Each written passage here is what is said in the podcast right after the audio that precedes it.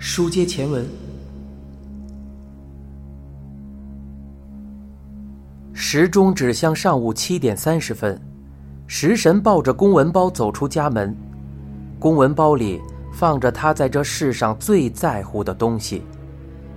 他目前正在研究的某个数学理论的相关资料，与其说目前，不如说是多年来持续研究更为准确。毕竟，连大学的毕业论文，他都是以那一理论为研究对象，而且至今尚未完成。要完成这个课题，恐怕还得再耗二十年。他暗自估算，弄不好还得更久。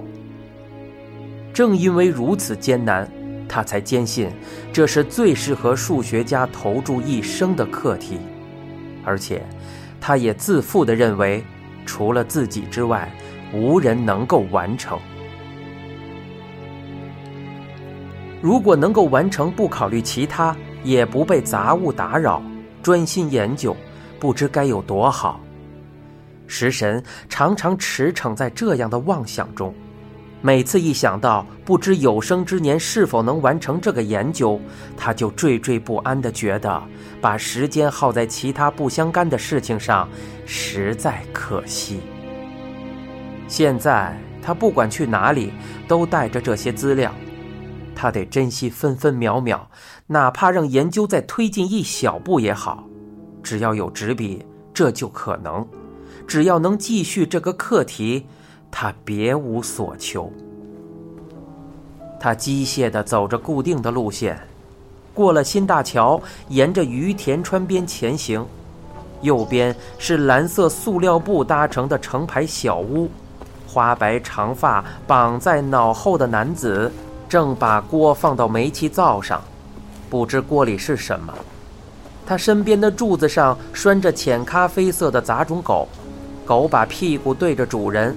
懒洋洋地坐着，冠南还是老样子，忙着踩扁罐子，独自嘀嘀咕咕地自言自语。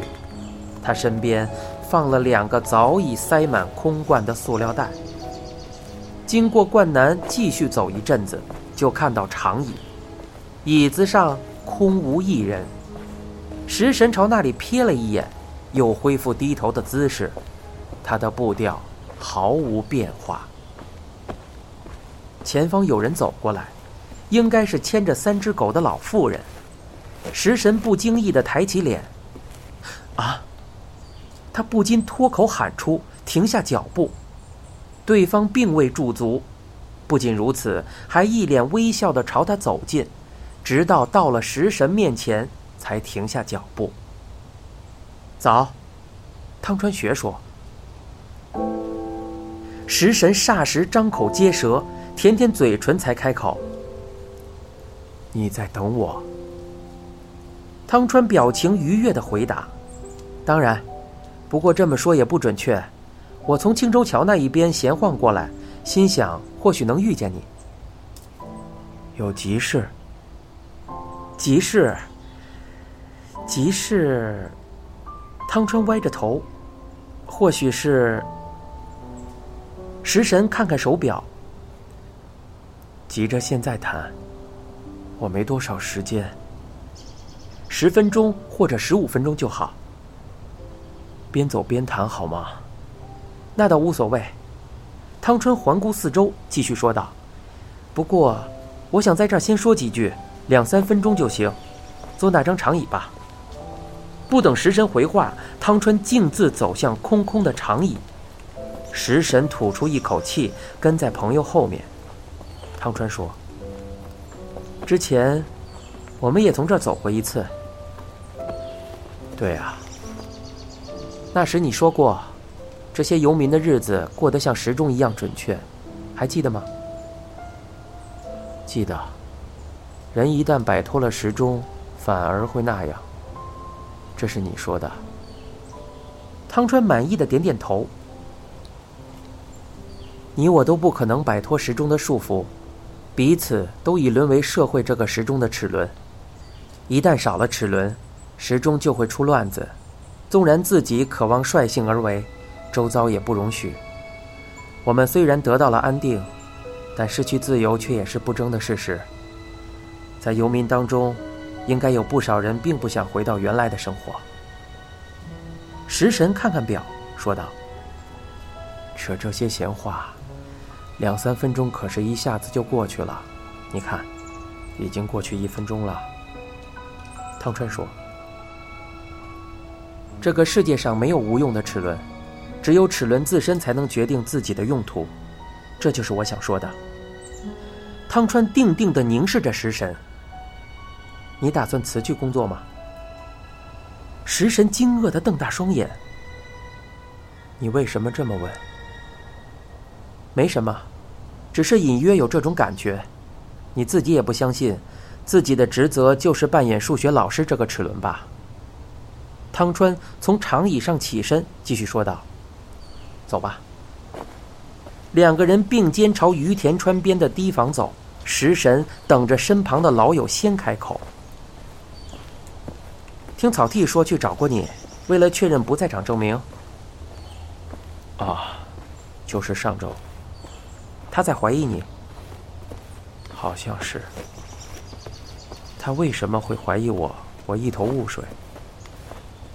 汤川听了，倏然放松嘴角，露出笑容。他其实也是半信半疑。他是看我对你有兴趣，才开始注意你。我好像不该透露这种事。警方没有任何足以怀疑你的依据。食神驻足。你为什么和我说这个？汤川也停下脚步，转身面对食神。因为，我们是朋友，除此之外别无理由。是朋友，就有必要告诉我这些。我和这案子毫不相干。不管警方怀疑与否，我都不在乎。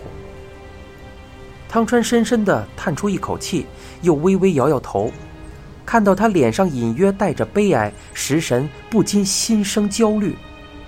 汤川静静的说：“和不在场证明无关。”什么？草剃他们满脑子只想着要推翻嫌疑人的不在场证明，他们坚信。只要花冈镜子是真凶，找出他不在场证明的漏洞，就可以查出真相。若你是共犯，只要顺便调查你的不在场证明，就能瓦解你们的防御。食神继续说：“我不明白你为何要说这些。站在警察的位置，那样做是理所当然。但，正如你所说，前提是他是真凶。”汤川听了，再次微笑。草剃告诉我一件有趣的事，是关于你出考题的方式。针对自以为是的盲点，比方说看起来是几何问题，其实是函数问题。我听了恍然大悟。对那种不懂数学的本质，早已习惯根据思维定式解答的学生来说，这种题目想必很有效。乍看之下是几何问题。学生拼命朝那个方向想，却解不出来，唯有时间分秒流逝。要说是坏心眼儿，确实有点过分，但用来测试真实的实力，诚然有效。你到底想说什么？汤川恢复严肃的表情。草剃他们，自以为这次题目是瓦解不在场证明，因为最可疑的人坚称有不在场证明。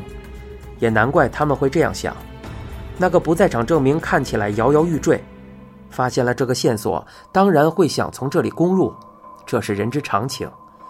我们做研究的也是这样，不过研究的世界里，往往会发现，那个所谓的线索，其实完全搞错了方向。